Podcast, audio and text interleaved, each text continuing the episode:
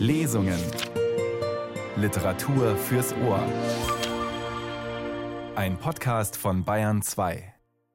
Neues ausprobieren, Grenzen überschreiten, sich Unerhörtes trauen, traditionelle Rollen hinter sich lassen, nur der Kunst leben, nur den eigenen Regeln folgen. In welche deutsche Stadt würden Sie gehen, wenn Sie das suchen würden? Bis vor ein paar Jahren vermutlich Berlin, heute wahrscheinlich gar nicht mehr so eindeutig zu beantworten, im Zweifelsfall doch ins Ausland. Aber was heute überrascht, ist die Antwort, die in Deutschland um 1900 gegeben worden wäre.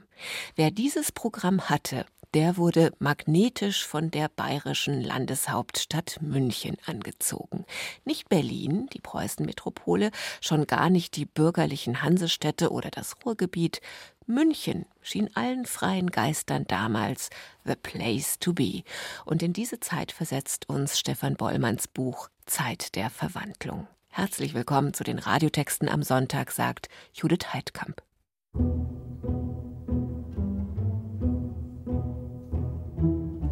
Die Leute kamen schon offiziell, jedenfalls nach außen hin, um dort Kunst und Malerei zu studieren. Sie kamen aber letztlich, um ihr Leben zu verändern. man konnte ausprobieren, ja, neue Geschichten um sich selber schreiben und viele Rollen ausprobieren, Liebesverhältnisse so leben, wie man sie leben wollte. Also München war damals quirlig, es war eine Stadt im Aufbruch und es war eine Stadt der Lebenschancen, die man hatte und der Selbstverwirklichung. Starke Temperamente, künstlerische Naturen, warme, leidenschaftliche Herzen, feurige Seelen. Eine lebendige, bewegte Aufbruchstimmung von Kraft, Humor, Geist und Geschmack. Eine temperamentvolle Emanzipation voll Herzensanteil, ein tapferes und zugleich frohes Erschaffen neuer Lebensformen. Diese jubilierende Beschreibung stammt von der Frauenrechtlerin Gertrud Bäumer, eine der Frauen aus dem Umkreis des Fotoateliers Elvira, das eine große Rolle spielte. Ob Emanzipation, ob mehr Farbe und weniger Akademie in der Kunst wie in der Sezession, ob Jugend für alle wie beim Jugendstil oder gleich Blutleuchte wie bei den raunenden Kosmikern. Je länger man sich in Stefan Bollmanns Buch vertieft, umso mehr überträgt sich die Aufbruchsstimmung, geradezu Euphorie dieser Zeit und dieses Bewusstsein, an einem ganz besonderen Ort zu sein teilweise, das muss man dann auch wieder sagen, in der Bohème unter sehr, sehr prekären Verhältnissen. Das heißt, man wusste gar nicht, was man morgen zu essen hat. Franziska zu Rebenklo hat das richtig als Sport betrieben. Sie hat nie die Miete zahlen können, ja, ist dann ausgezogen, hat sich sozusagen eine andere Bleibe gesucht. Dort hat sie sozusagen wieder so lange nicht die Miete gezahlt, bis sie rausgeschmissen worden ist. Das ist natürlich kein Zustand, zumal nicht mit einem Kind.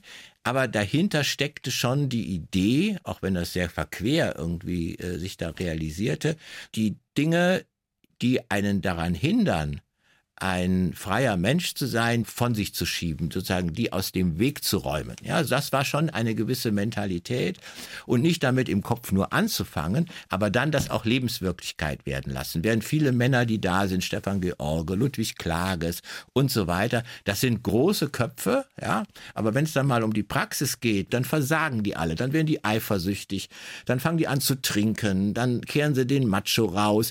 Die Frauen sind uns, glaube ich, da heute näher, weil das genau genau ihr Ding ist. Stefan Bollmann verfolgt in seinem unterhaltsam erzählenden Sachbuch das Treiben eines umfangreichen Personals, von der Schriftstellerin Franziska zu Reventlow bis zum Tänzer Alexander Sacharow. Hier in den Radiotexten am Sonntag greifen wir gleich ein paar Geschichten auf um das Atelier Elvira und um die Bohemienne im Geiste Hedwig Pringsheim. Bei all den Experimenten in so vielen Bereichen, was wäre die bleibende Neuerung dieser Zeit? Ich würde sagen, es gibt zwei. Das eine ist sicherlich der Jugendstil, aber eben nicht nur als äh, Kunstform, sondern auch als Lebensform. Also die Zeitschrift, die prägend damals war, hieß einfach Jugend und das Programm war, das gesamte Leben zu verjüngen an die Sehnsüchte, Träume, Wünsche der Jugend anzuknüpfen, die aber letztlich in jedem Alter Realität werden zu lassen. Man konnte eben auch, wie heute noch immer, mit 60 noch jung sein. Man konnte mit 60 sein Leben umkrempeln und verändern. Das war das eine Programm, was geblieben ist. Das andere, in meinem Buch kommen sehr viele Frauen vor die nach München eben nicht nur kamen, um Malerei, Kunst oder wie auch immer zu lernen, sondern auch um den Konventionen, in die das weibliche Leben damals eingefügt war, zu entkommen. Man konnte sich in München ausleben, auch sexuell, auch erotisch ausleben, auch als Frau. Und es gab sozusagen zwei Fraktionen. Die eine waren, die eher auf Selbstverwirklichung setzen. Dazu gehörte Franziska zu Reventlow. Die andere, die eher auf politische Freiheiten, politische Rechte für Frauen pochten. Die gerieten manchmal auch so ein bisschen aneinander. Nichtsdestotrotz haben die beide für die Emanzipation, für die Befreiung der Frau gekämpft. Es war zum Tollwerden schön, berichtet die Schriftstellerin und Frauenrechtlerin Käthe Schirmacher an ihre Mutter, als sie 1893 auf dem Weg nach Zürich in München Halt macht. Sie habe es hier so gut, dass sie gleich am liebsten bliebe. 1914 endete das Münchner Experimentier- und Bohämleben abrupt mit dem Ersten Weltkrieg. Abrupt und dauerhaft. Das muss man einfach so sagen. Es ist nichts mehr oder ganz wenig davon nur noch übrig geblieben. Und das ist eine Riesenmisere, weil es gibt in München danach nichts mehr richtig, woran man anknüpfen kann. Und das ist wahnsinnig schade. Alle gehen dann irgendwie weg. Die Zwischenkriegszeit ist eine schreckliche Zeit gewesen und viele Dinge, die man damals angefangen hat um 1900, bekommen eine Chance nach 1945. Das kann man dann erst so langsam wieder umsetzen, habe ich den Eindruck. Stefan Bollmann über Zeit der Verwandlung. Das Gespräch mit ihm führte Friedrich Müller und Andreas Neumann liest jetzt ein bisschen was aus diesem Buch. Wir gehen zuerst zu Hedwig Pringsheim, die immer als spätere Schwiegermutter von Thomas Mann vorgestellt wird. Dabei ist ein anderes prägendes Familienmitglied, nämlich ihre Mutter Hedwig Dohm, Frauenrechtlerin, für sie mindestens ebenso bedeutsam. Hedwig ist wohlhabende Ehefrau und fünffache Mutter und sie steht für ein offenes und experimentierfreudiges Bürgertum. Zum Beispiel geht sie Schlittschuhlaufen. Hedwig Pringsheim, bemerkenswert hübsch und nie um eine geistreiche Antwort verlegen, liebt das Schlittschuhlaufen. Während andere Anstrengungen sie rasch ermüden, scheint diese ihrem Körper immer neue Schwungkraft zu verleihen. Beinahe täglich dreht sie in den kalten Januartagen ihre Runden auf der glitzernden Eisfläche des Kleinhesseloher Sees im englischen Garten. Vorwärts wie rückwärts gleitend ist sie gleichermaßen eine elegante Erscheinung. Nur wenn sie aus lauter Übermut allzu viel Tempo aufnimmt und dabei die kaum sichtbaren Unebenheiten im Eis ignoriert, kann es hin und wieder zu Stürzen kommen. Aber auch dann ist sie immer wieder schnell auf den Beinen und setzt ihre flotte Fahrt fort, als sei nichts geschehen. Begleitet wird die Anfang 30-Jährige von dem inzwischen neunjährigen Erik, dem ältesten der fünfköpfigen Kinderschar, deren stolze Mutter sie ist und der, wie sie sich eingestehen muss, auch ihr Liebling ist. Die anderen, darunter die gerade einmal dreijährigen Zwillinge Klaus und Katja, weiß sie in der Zwischenzeit gut vom Kindermädchen betreut, seit kurzem eine französische Bonne. Da hält sie plötzlich inne. Das darf doch nicht wahr sein. Männer in dunklen Anzügen, augenscheinlich Bedienstete, eilen in einer konzertierten Aktion aufs Eis und stecken den Teil ab, auf dem sich am besten Schlittschuh laufen lässt. Unmissverständlich verscheuchen sie alle, die sich bislang hier getummelt haben, auch die Schar um Hedwig Pringsheim, die mittlerweile auf über zehn Mitspieler angewachsen ist. Rasch wird klar, worum es geht. Vom Seehaus her dringt eine kleine Gruppe von Damen und Herren auf die Eisfläche vor. Ihre Kleidung, die Distinguiertheit ihres Auftretens und die betonte Steifheit ihrer Bewegungen gibt sie als Aristokraten zu erkennen. Wahrscheinlich Leute vom Hof. Man hat wohl im Restaurant des Seehauses gespeist und will jetzt nach Tisch ungestört vom gewöhnlichen Volk seine Kreise ziehen. Das arrogante, herrschaftliche Gebaren ruft auf dem Eis einen Entrüstungssturm hervor. Das lassen wir uns nicht gefallen, ist auch die einhellige Meinung der Schar um Hedwig Pringsheim. Anfangs überwiegen Einzelaktionen. Als würde es sich um ein Versehen handeln, dringen Hedwig, Albert Schäufelin und die anderen immer wieder ins verbotene Terrain ein, versuchen sich dort an einem Sprung oder drehen eine Pirouette, um danach feixend oder eine Grimasse schneidend, sichtbar nur für die Außenstehenden, wieder abzudrehen. Dann werden sie mutiger und bilden einen Oppositionsschwarm, wie Hedwig das nennt. Dicht an dicht, in chaotischer Formation stoßen sie auf das verbotene Terrain vor und artikulieren dabei zuweilen lauthals Schlachtrufe. Das macht schon mehr Wirkung, ruft zumindest die Bediensteten wieder auf den Plan, die erneut das Repertoire ihrer Verscheuchungsgesten einsetzen und sogar mit der Gendarmerie drohen. Doch so leicht lässt sich die bürgerliche Widerstandsgruppe heute nicht einschüchtern. Ihre Kampfeslust wächst und immer dreister und unberechenbarer werden die Vorstöße ins annektierte Gebiet. Zufrieden stellt Hedwig Pringsheim fest, dass der zur Schau gestellte Gleichmut der Besetzer zunehmend sichtbarer Frustration weicht. Schließlich löst die einbrechende Dunkelheit den Konflikt auf ihre Weise. Aber der Vorfall ist ihr wichtig genug, dass sie ihn in ihrem Tagebuch notiert, das sie gewissenhaft führt. Hedwig Pringsheim ist seit 1878 mit dem fünf Jahre älteren Multimillionärssohn Alfred Pringsheim verheiratet, der seit kurzem eine außerordentliche Professur für Mathematik an der Universität München innehat. Die beiden leben zusammen mit ihren Kindern in einer sehr großzügigen Etagenwohnung in der Münchner Sophienstraße, direkt gegenüber dem Glaspalast im alten Botanischen Garten, tragen sich aber mit Umzugsgedanken. Alfred Pringsheim, ein kleiner, eher unscheinbarer Mann, Kettenraucher mit einer Vorliebe für sarkastische, zuweilen auch ins Karlauerhafte abgleitende Bemerkungen, ist der erstgeborene Sohn des oberschlesischen Eisenbahn- und Bergbauunternehmers Rudolf Pringsheim, eines so erfolgreichen wie schwerreichen Aufsteigers und für die Bestreitung seines Lebensstandards nicht auf sein Professorengehalt angewiesen. Soweit seine Erinnerungen zurückreichen, schwimmt er in einem beständig fließenden Geldstrom, dessen unversiegbare Quelle der ungeheure väterliche Reichtum ist. Keineswegs ist er nur der Zahlenmensch, den man in einem Mathematikprofessor vermuten könnte. Mindestens ebenso sehr ist er Notenfax, glühender Verehrer der Musik Richard Wagners. Er hat mit dem Meister persönlich korrespondiert und seine Opern für vierhändiges Klavierspiel bearbeitet, zu deren Darbietung er nun gerne zu sich einlädt.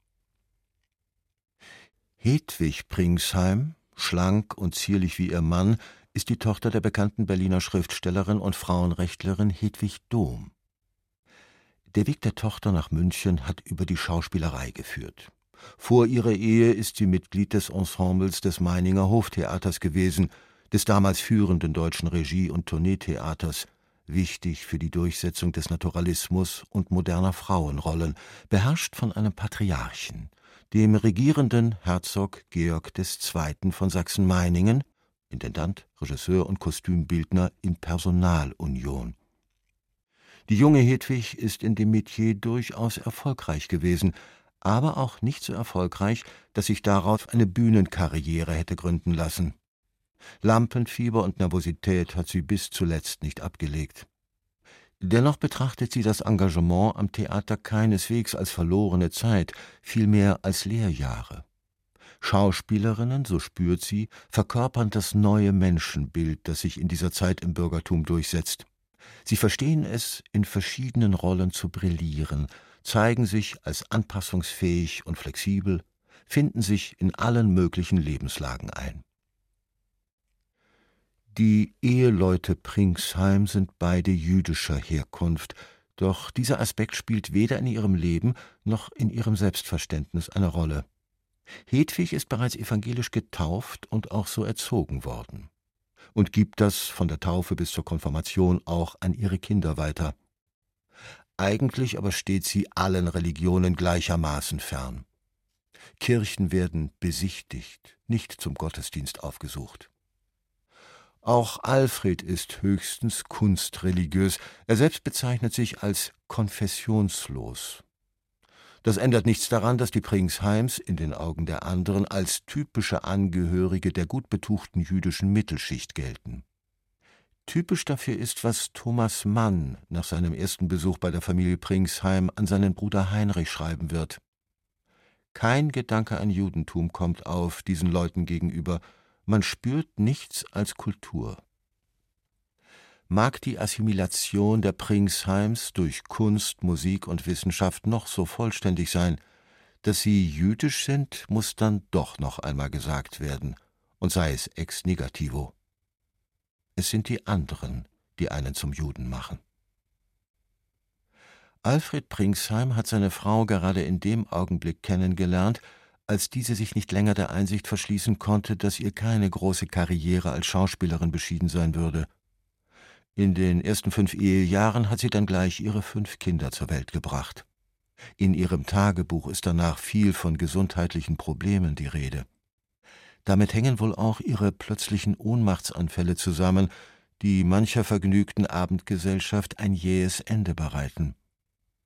Womöglich trägt dazu aber auch das Korsett bei, das damals noch zur eleganten Abendtoilette getragen und dann besonders stark geschnürt wurde. Die hinzugezogenen Ärzte raten ihr zu Verzicht auf Alkohol und zu viel Bewegung. Nicht zuletzt deshalb geht sie regelmäßig aufs Eis. Später nimmt sie Reitstunden, schließlich entdeckt sie das Fahrradfahren.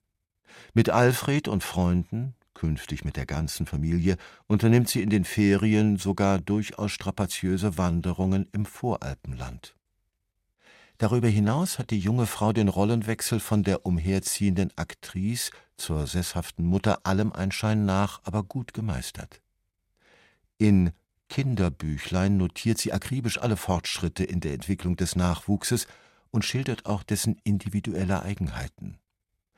Mit dem Alltag der Kinderversorgung, vom Essenkochen übers Wäschewaschen bis hin zum Unterrichten, ist sie hingegen weniger befasst.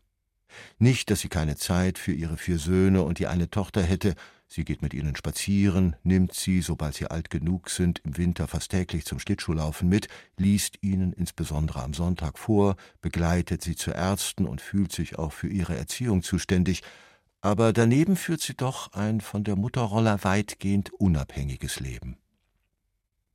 Hedwig Pringsheim hat einen großen Freundeskreis, besucht Gesellschaften und Bälle, hat am Donnerstag regelmäßig ihren Jour fix, an dem sie ihre Bekannten empfängt, willkommen ist, wer gerade vorbeikommt, veranstaltet diverse Tees, wovon es zum Beispiel den Damentee, den Musiktee und den Tanztee gibt, geht ins Theater und in die Oper, besucht Kunstausstellungen, schreibt täglich Briefe und liest viel, nicht selten mehrere Bücher parallel, insbesondere französische und italienische Literatur im Original, daneben aber auch wissenschaftliche Texte und Sachbücher.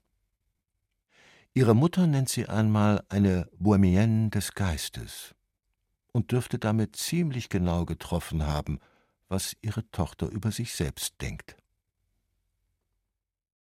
Es war zum Tollwerden schön, berichtet die Schriftstellerin und Frauenrechtlerin Käthe Schirmacher an ihre Mutter, als sie 1893 auf dem Weg nach Zürich in München Halt macht. Sie habe es hier so gut, dass sie gleich am liebsten bliebe. Vom ersten Augenblick, wo ich Fräulein Augsburgs Haus betrat, war ich zu Hause.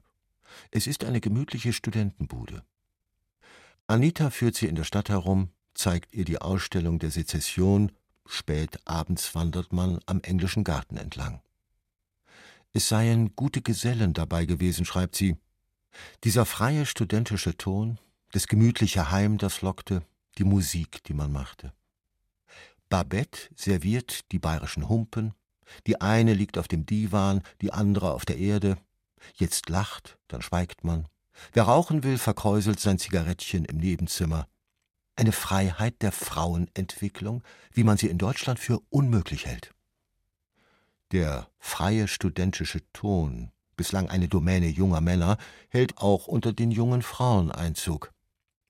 Käthe Schirmacher studiert Romanistik in Zürich, an der einzigen deutschsprachigen Universität, an der sich Frauen offiziell immatrikulieren und promovieren können. Und auch Anita Augsburg hat dort ein Jurastudium aufgenommen. Die beiden gehören zu den ersten deutschen Studentinnen, die einen Doktortitel erwerben.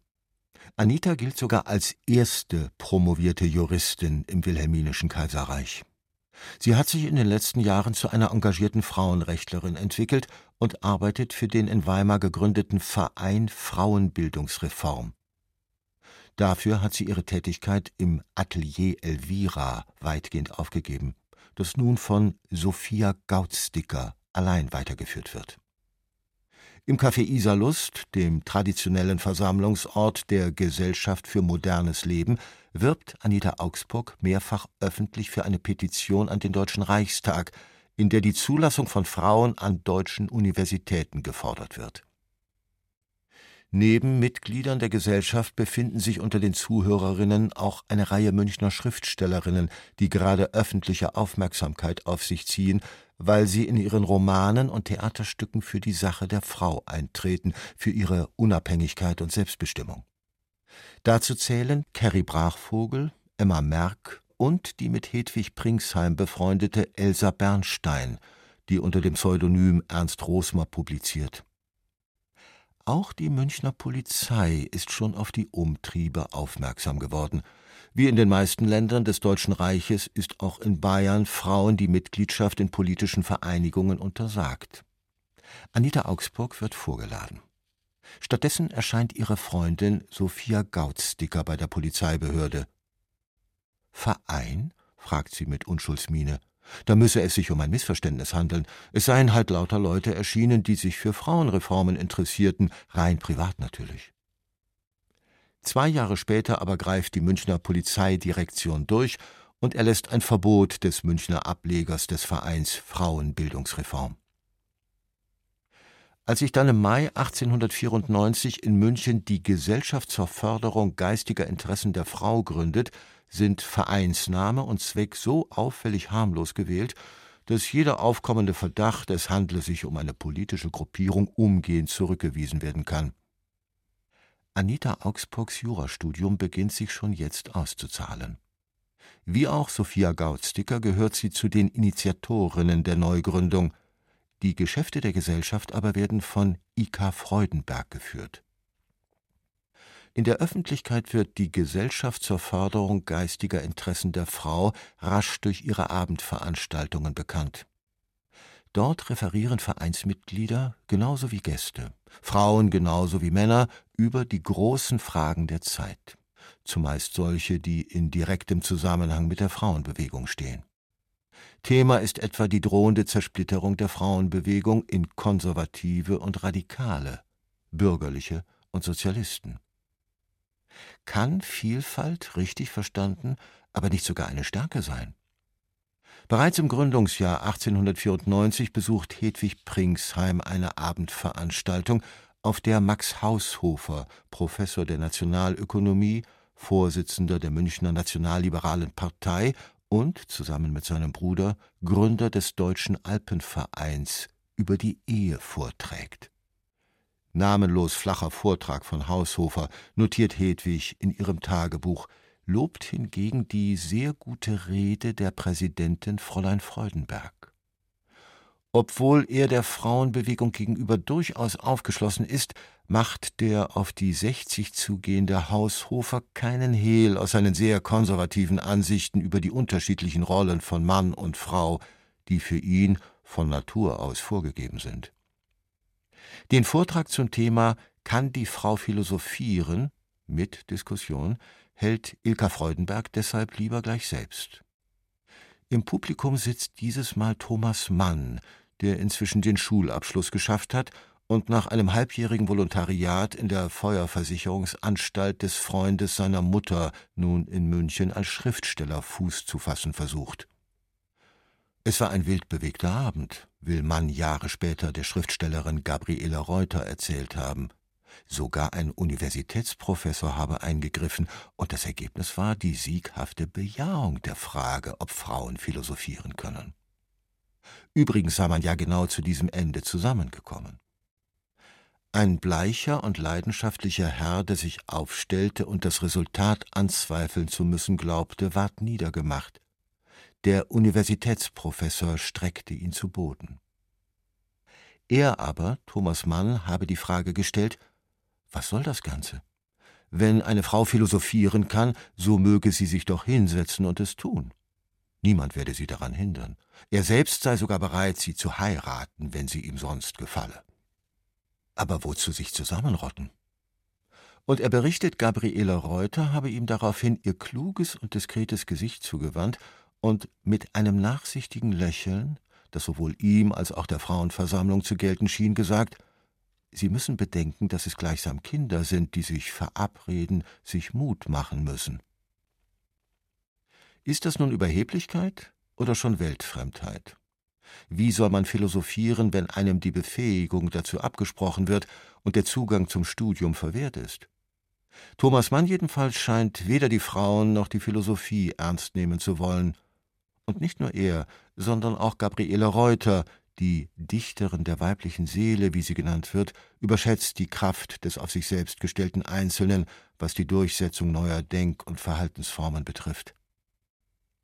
Nicht zuletzt durch die öffentlichen Vortragsveranstaltungen gelingt es der Gesellschaft, bereits im ersten Jahr ihres Bestehens an die 150 Mitglieder zu gewinnen. Mit jedem Jahr erhöht sich deren Zahl. Auch Hedwig Pringsheim tritt ein. Ganz entgegen ihrem sonstigen unpolitischen Naturell lässt sie sich zur Mitarbeit an einer Resolution zum bürgerlichen Gesetzbuch anwerben und sammelt dafür auch Unterschriften bei befreundeten Familien. Von Agitation spricht sie selbst kämpferisch. Das ist hartes Brot. Gerade bei den alteingesessenen Münchner Familien stößt sie häufig auf Unverständnis und Ablehnung. Während sich die von Männern dominierte Gesellschaft für modernes Leben 1893 bereits wieder auflöst, verankert sich die Gesellschaft zur Förderung geistiger Interessen der Frau im Münchner gesellschaftlichen Leben und entfaltet dort eine beträchtliche Wirkung. Gertrud Bäumer, eine der führenden Gestalten der bürgerlichen Frauenbewegung und mit Ika Freudenberg und Sophia Gautzdicker eng befreundet, hat den Münchner Kreis um das Atelier Elvira und die Gesellschaft für Fraueninteressen als den farbigsten, schwungvollsten und freiesten Lebensring beschrieben, zu dem irgendwo die Frauenbewegung zusammenwuchs. Starke Temperamente, künstlerische Naturen, warme, leidenschaftliche Herzen, feurige Seelen. Eine lebendige, bewegte Aufbruchstimmung von Kraft, Humor, Geist und Geschmack. Eine temperamentvolle Emanzipation voll Herzensanteil, ein tapferes und zugleich frohes Erschaffen neuer Lebensformen.